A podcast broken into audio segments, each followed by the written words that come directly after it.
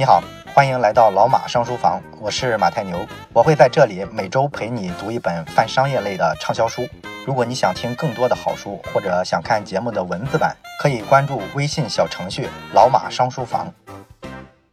咱们接着讲《必然》这本书。咱们老马上书房的听众呢，总是经常的跟我交流一个话题，就是很多人会问我说，我听了你讲的书，我还有没有必要再去买一本这个原书来读一读？这个事儿呢，应该说。肯定不是说所有的书都值得你重新去读一遍，有些书呢，它的这个特点，决定了我把精华讲给你，其实你听一听就够了。而有些书呢，是值得你反复的、不停的去咀嚼的。所以说，这个是要看不同的书来定。不过呢，这个地方我也想说一下我的一个判断，就是我判断咱们这个老马上书房啊，这个内容产品的这个用户里面，应该绝大部分人是没有这个需求的。也就是说，大部分人啊，你听一听咱们的节目，了解一下这个书在讲什么，然后就行了啊，应该是不会再去读这个书了。当然了，我说这个意思呢，并不是说批评这个事儿，而是想说什么呢？就是在咱们这个时代，如果说你听了我讲的，然后对这个书产生了兴趣，还愿意再读一下，这当然是好了。毕竟你读一遍会有一些自己的新的理解嘛。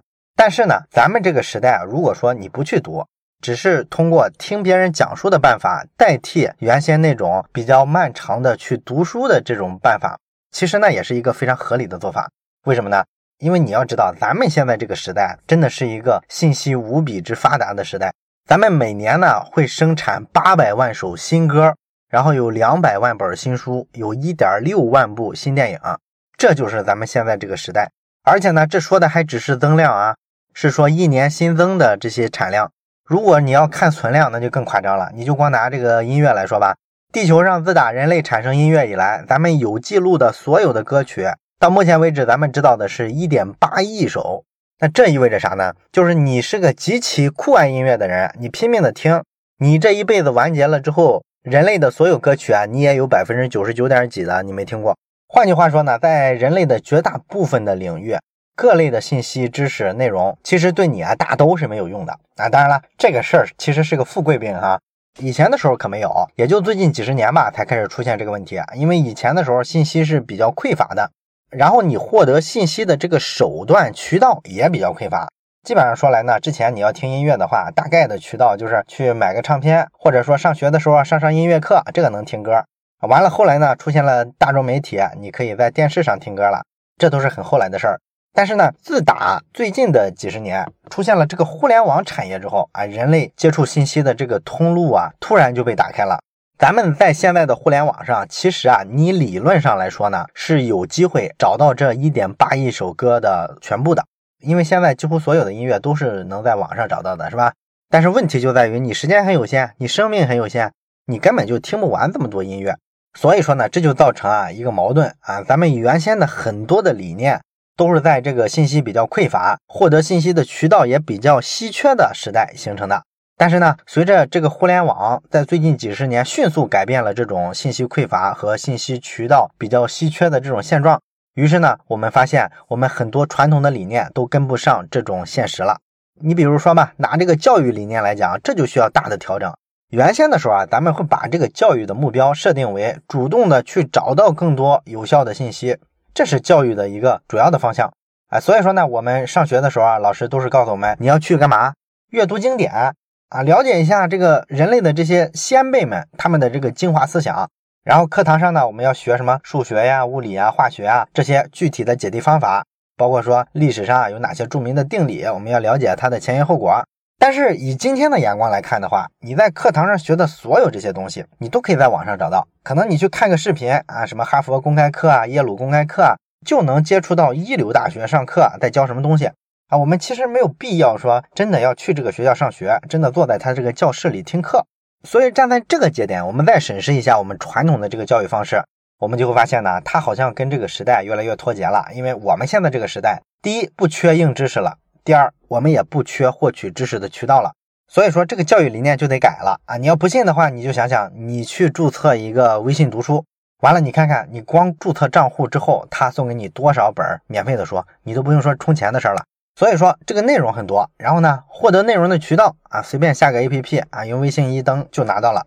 无比之简单。但问题就在于，你会去读这些书吗？你肯定不会，为什么？啊，有一些是硬性的原因，就是我以前经常讲的，要么呢你时间非常碎片化，你的工作节奏非常忙，所以你没时间；要么呢你本身就是个不爱读书的人，你一读书就犯困啊，可能看了半天也没弄明白这个书到底在说啥，这些都是些小原因。但是根本上的问题是什么呢？就是人家给你这个信息了，然后也把信息的渠道给你了，你都很容易获得这些信息。但是呢，你不去读书，主要原因其实是因为你不能判断它对你到底价值大不大。也就是说，你没法从众多的信息里啊筛选出你认为有价值的信息。这事儿是最根本的。现在所有的这个教育体系之类的都没有解决的问题。我们真正需要的这个时代是对信息的这个筛选能力，这个比啥都重要。所以呢，凯文·凯利在《必然》这本书里啊讲了一个非常重要的关键词，叫做过滤。也就是说，他认为呢，我们身处的这个世界其实是由一个又一个的过滤器构成的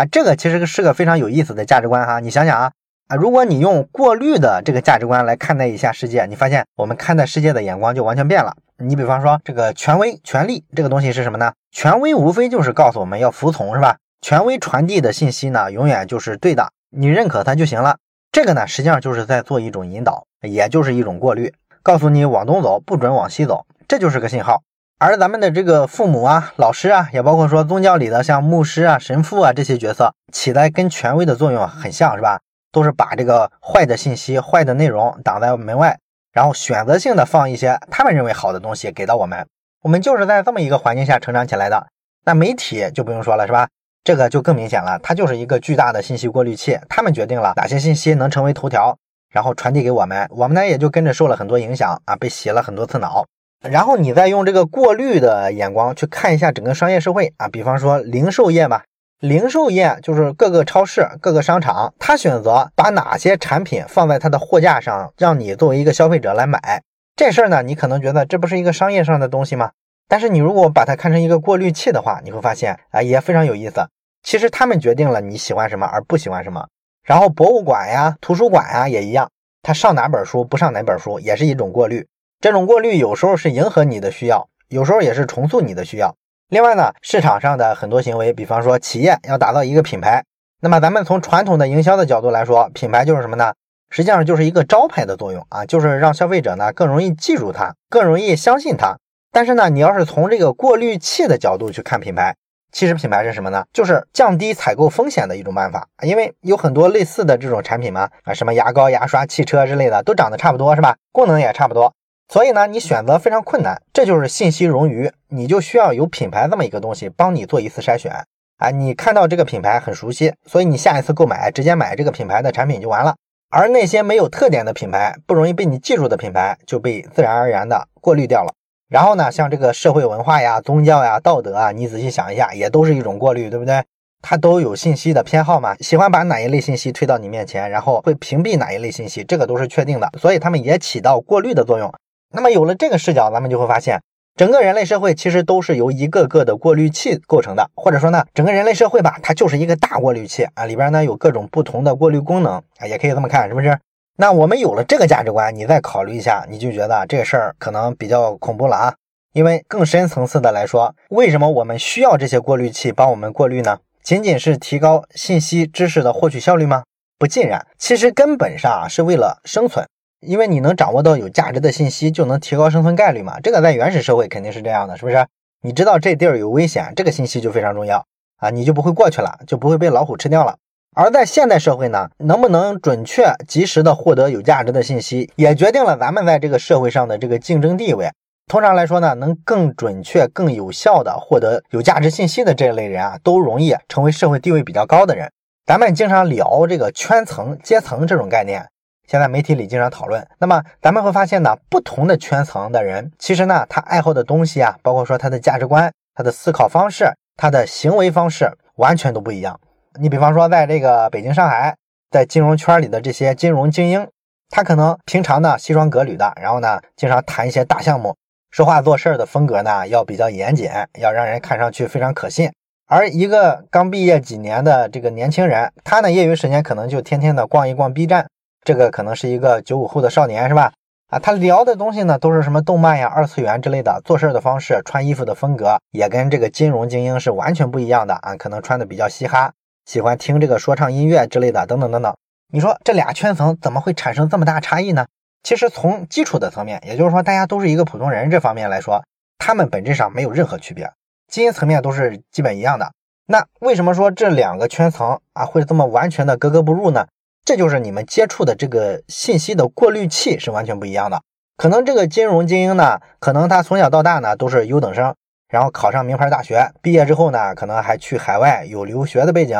然后回来工作之后呢，直接加入了什么高盛之类的这种国际投行的巨头。或者是什么四大会计师事务所啊，等等等等啊，他在这么一个环境下成长，所以你想他的整个人脉关系啊，他对这个职场文化的这个理解，他周围人做事的这个方式，这些都是一些过滤器，都把这个圈层之外的其他信息全部屏蔽掉，然后只传递对这个圈子里的人有价值的信息。所以这么接触了之后，这个人整个的这个价值观呀、思维方式啊、行为方式啊，才会产生巨大的变化，跟他们融为一体。而这个喜欢逛 B 站的这个年轻人呢，他可能接触的是另一种啊更开放的一种文化，就是互联网的这种草根文化。这个文化的内核呢，可能就是反叛的，他喜欢解构权威的东西，拿各种严肃的东西开玩笑。所以说呢，你看 B 站上都是各种各样的恶作剧啊、搞笑的视频，经常吐槽一些主流的名人、明星等等等等。总之来说，这两个圈层是不同的文化，文化背后呢是两种完全不同的过滤器。你身边是什么样的过滤器，就决定了你能混进哪个圈子，拥有什么样的价值观。但是呢，到了现在这个时代，互联网时代到来之后，原先所有传统的那些过滤器，就是咱们前面讲的什么学校呀、父母啊、传统的道德文化呀，这些东西啊，就变得效率太低了。因为这些东西是靠缓慢的一个线下的筛选在发生作用，主要的作用还是口口相传的。比方说这个老师是吧？他教育学生的时候是怎么传递这个价值观呢？就是通过上课讲课嘛。然后父母教育孩子就是不停的唠叨，是吧？这个效率还是太低下。在互联网时代呢，咱们会发现，他做信息筛选过滤，完全是用自动化的方式去筛选的啊。你比方说这个社交网站，像微信、微博，然后视频网站，像什么优酷、爱奇艺啊、抖音啊，然后购物网站，像阿里巴巴，所有的这些其实干嘛呢？都是在帮你做筛选，都是在帮一个人过滤有效的信息啊。社交网站呢，就推荐给你一些有价值的人，帮你过滤出来。然后这个电商网站呢，他们就过滤出来啊，对你有价值的商品。所有的这个事儿呢，都是互联网通过算法自动实现的啊。你比方说，你经常买东西的时候，发现他们总有一个功能叫做猜你喜欢。这个呢，就是根据你过往买过什么样的产品，然后猜测同类的这些产品啊，你应该也有可能买，所以他就推给你。你别看这个功能只是一个简单的一个联想推荐，但是呢，它其实对电商网站来说非常重要。它能带来直接的销量啊！这个阿里巴巴的这个数据呢，咱不知道啊，好像没有专门统计这个数据。但是呢，亚马逊前几年的时候公布过这个数据啊。亚马逊上通过这个猜你喜欢带来的销量呢，是在亚马逊的所有的这种推广销售的位置里面，从带销量的效果来看，能排到第三位的。二零一四年的时候，亚马逊通过这个猜你喜欢的功能啊，完成的销售额是三百多亿美金。所以你可以想想，这个筛选效率是吧？完全自动化的情况下多有效果，然后各大网站呢现在都特别重视这种所谓的推荐算法。你像美国的这个视频网站啊，Netflix，他就雇了三百多个人的团队去做这个推荐系统的研发工作，而且呢每年要砸进一点五亿美金的这个研发预算去。甚至在二零零六年的时候啊，他们当时还拿出一百万美元来做奖励，征集全社会上各行各业的牛人。这个高手不是在民间吗？如果能帮我们把推荐系统的工作效率提升的话，哪怕提升百分之十，我就可以奖励给你一百万美金啊！他都做过这个事儿，所以呢，咱们看啊，现在啊，咱们在这个互联网时代，从过滤器的这个工作效率上来看，空前的强大。而后面呢，咱们都知道未来的这个发展趋势啊，至少以目前炒作的这个角度来看，大概率来说是什么人工智能主导啊，什么物联网主导啊，这些东西，假如说都实现了之后。咱们可以想见的一件事就是，咱们人类会有更高效率的过滤器出现。这时候呢，筛选出对我们所谓的有价值的信息、有价值的内容的效率啊，会超越历史上所有的时代。你比方说，这个好多的创业者啊，都喜欢畅想这个 AI 人工智能对我们未来生活的这个作用。他们经常设想的一种场景就是说，未来的这个人工智能呢，能够直接帮我们做决定。比方说，你这个孩子未来上学选哪所学校。咱们如果用人来做决策，那肯定有一些情绪上啊，各种各样的好恶是吧？也有一些偏见，然后信息呢也容易不对称。但是你要用人工智能去做这个决策呢，它可能直接就用一个算法给你解决了，它直接根据你的这个好恶啊，考虑的这个重要的因素的这个不同的权重，直接列一个公式出来，然后算出来上哪个学校对你的孩子啊综合来说是最好的，直接给你一个客观理性的结果。那你说你听不听人工智能的？那肯定要听啊，是不是？也包括说你自己的这个身体状况啊，你现在啊是应该吃肉啊，还是应该吃菜？这个呢，它会根据检测到的你身体的各种指标啊，什么血压、血糖、心率啊，直接按这些指标来给你做判断，比你自己啊靠这个意志力或者你这个自己的认知去约束自己，是不是要强多了？所以说，按这个比较乐观的设想啊，未来这个人工智能之类的这种信息过滤器呢，能够强大到把这种自动化的力量从纯线上再给它带到线下来，直接把我们日常生活里的大部分的这个决策都给你做了。当然了，这个东西啊，见仁见智啊，有人可能觉得也有点乌托邦，但是呢，很多的这个科技的实现确实是比乌托邦实现的还要更彻底。那么，咱们从这个大趋势上来说。咱们人类啊，未来啊，这个信息过滤的这个效率啊，那么咱们先不管这个能不能实现啊，你就说从咱们人类这个互联网时代以来，信息过滤器的这个演化，咱们能看出一个什么趋势呢？实际上呢，咱们人类的这个信息过滤啊，整体出现的一个非常重要的趋势，就是实现了大规模的个性化筛选。这个为什么很重要呢？因为咱们知道，在传统的视野里啊，这个大规模跟个性化一般来说是有一定矛盾的。啊，你比方说这个大规模是什么呢？比较典型的就是咱们在工业时代的这个机器化大生产啊，你生产的这个工业品啊，衣服啊、鞋帽、袜子、洗发水、牙膏，这个东西都是标准品。每一款产品只要生产出来，不管它有多少件，有一万件还是一亿件，他们呢，其实这个整个的工艺啊，啊，整个的这个配方啊，这个构成啊，生产过程啊，是完全一样的。所以这个叫标准化的输出。但是呢，咱们到了这个最近这些年啊，咱们发现。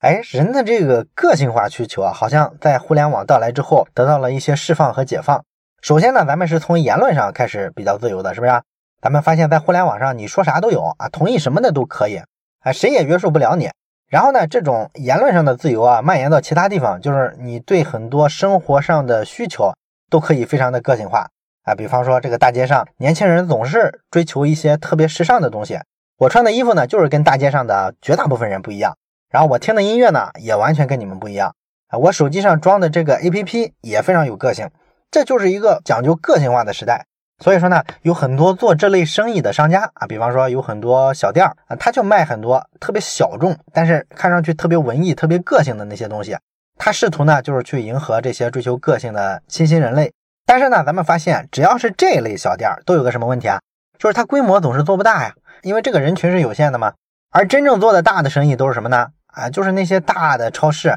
大的商场啊，像什么家乐福啊、沃尔玛之类的，人家呢卖的全是标准化的工业品。标准化的工业品呢，就能把这个售卖的量啊给它做到非常大，所以说它是一个大生意。所以呢，在这个传统的事业里啊，咱们都有这么一个已经成型的认知，就是说你要做一个生意，想把规模做大的话，那你就只能做一个标准品。如果你想满足这个个性化需要呢，那你就只能切一块非常小的一个垂直市场。这样呢，把一个小生意做好啊就行了，你也别追求规模大了，这个也大不出去。所以说这两种商业逻辑呢是有先天的矛盾的啊。这个地方多说一句啊，咱们在广告上之前我也讲过，一直有两种不同的声音一直在争议啊。哪两种声音呢？就是认为广告啊它的生命力到底是什么啊？有一派人呢认为广告的生命呢其实就是不停的重复啊，你在各个媒体上经常的重复。在各个传播环境里经常的重复，让消费者啊总是能看到这条广告。那么时间长了，他一定会被你洗脑。消费者天天见的一个东西，你想他怎么会没有效果呢？是吧？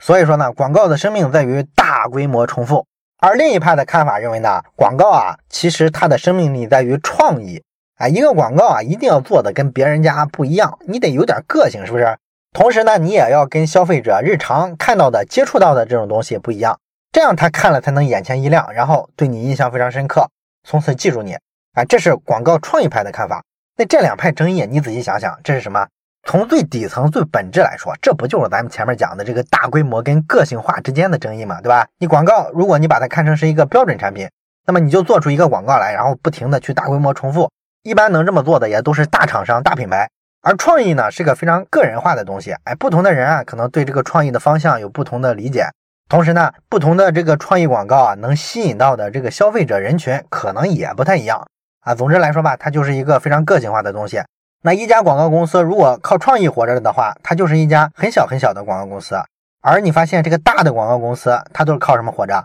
都是跟什么媒体渠道啊关系特别好。所以呢，它能给一个品牌解决的问题就是，我同时在全国啊五十家媒体大规模投放，这都是大广告公司才能干的事儿。所以说说到底啊，这也是个大规模和个性化之间的问题。这两个逻辑呢，在传统的商业世界里啊，它就是一个悖论啊，没法同时实现。但是啊，这个互联网时代啊，大规模的个性化生产似乎成了一个现实啊。别的不说啊，你就想想，你打开这个今日头条，你每个人呢？看到的这个推送的新闻的这个首页都不一样，它就是根据你过往的这些阅读历史，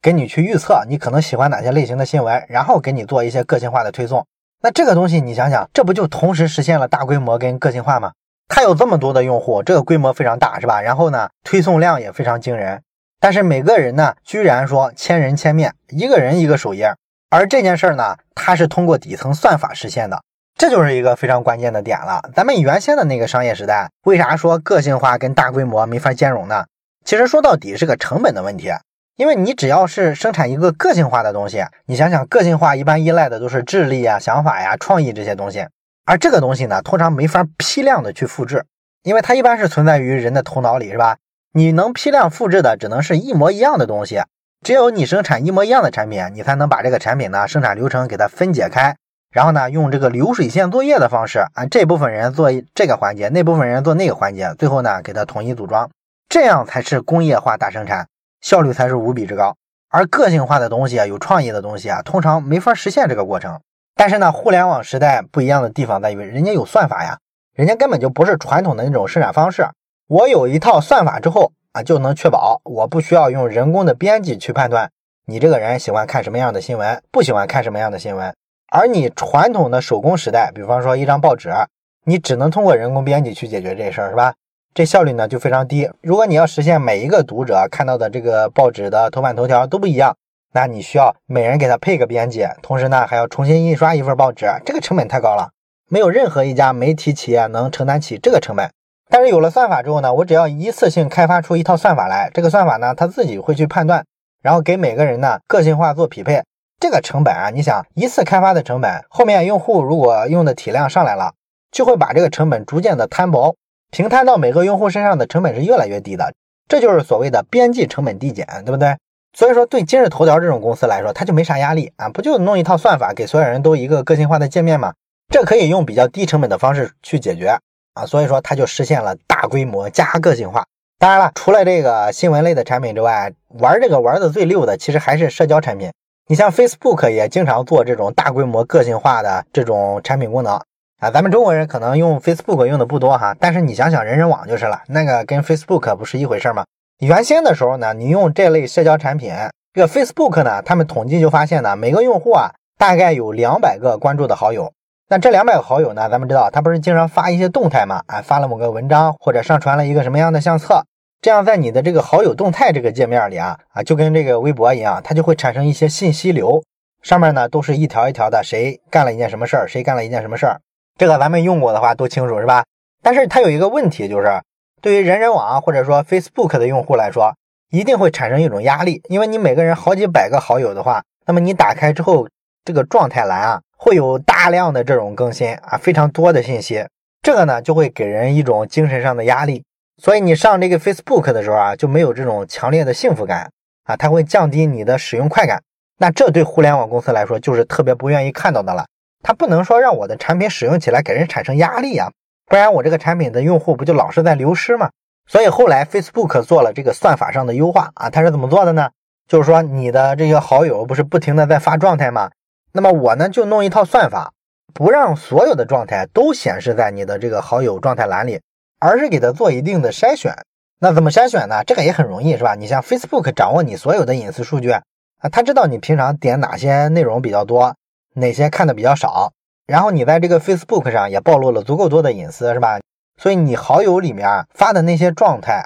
跟这个有关的，他就让它显示给你；跟这个如果差的比较远的，他就把它屏蔽掉啊，不让你看到，就这么做就完了呗。你看，这不就是一个简单的过滤筛选，是不是？但是呢，每个人看到的这个页面，比方说我和你，咱俩同时加了一个好友，这个好友呢，他发了十条状态，你可能能看到三条，我呢可能能看到五条，而且呢，咱们可能看到的都是完全不同的内容。这就是根据咱俩的个性化需求给他做的定制。但是呢，他用算法可以做到大规模个性化的去显示。所以说呢，咱俩用这个 Facebook 的时候，可能体验都提升了啊，咱们都觉得这个信息质量非常高，好友发的东西就是我想看到的，我想点开的。于是呢，我们就在这个社交媒体上花的时间越来越多啊。你看，这就是一个简单的互联网的一个大数据算法的一个运营，是吧？但实际上呢，它是做了一个筛选器的工作，而且是大规模在做，同时满足了每个人的个性化需求。你看这个过滤效率，可就实现了这个革命性的效果，是吧？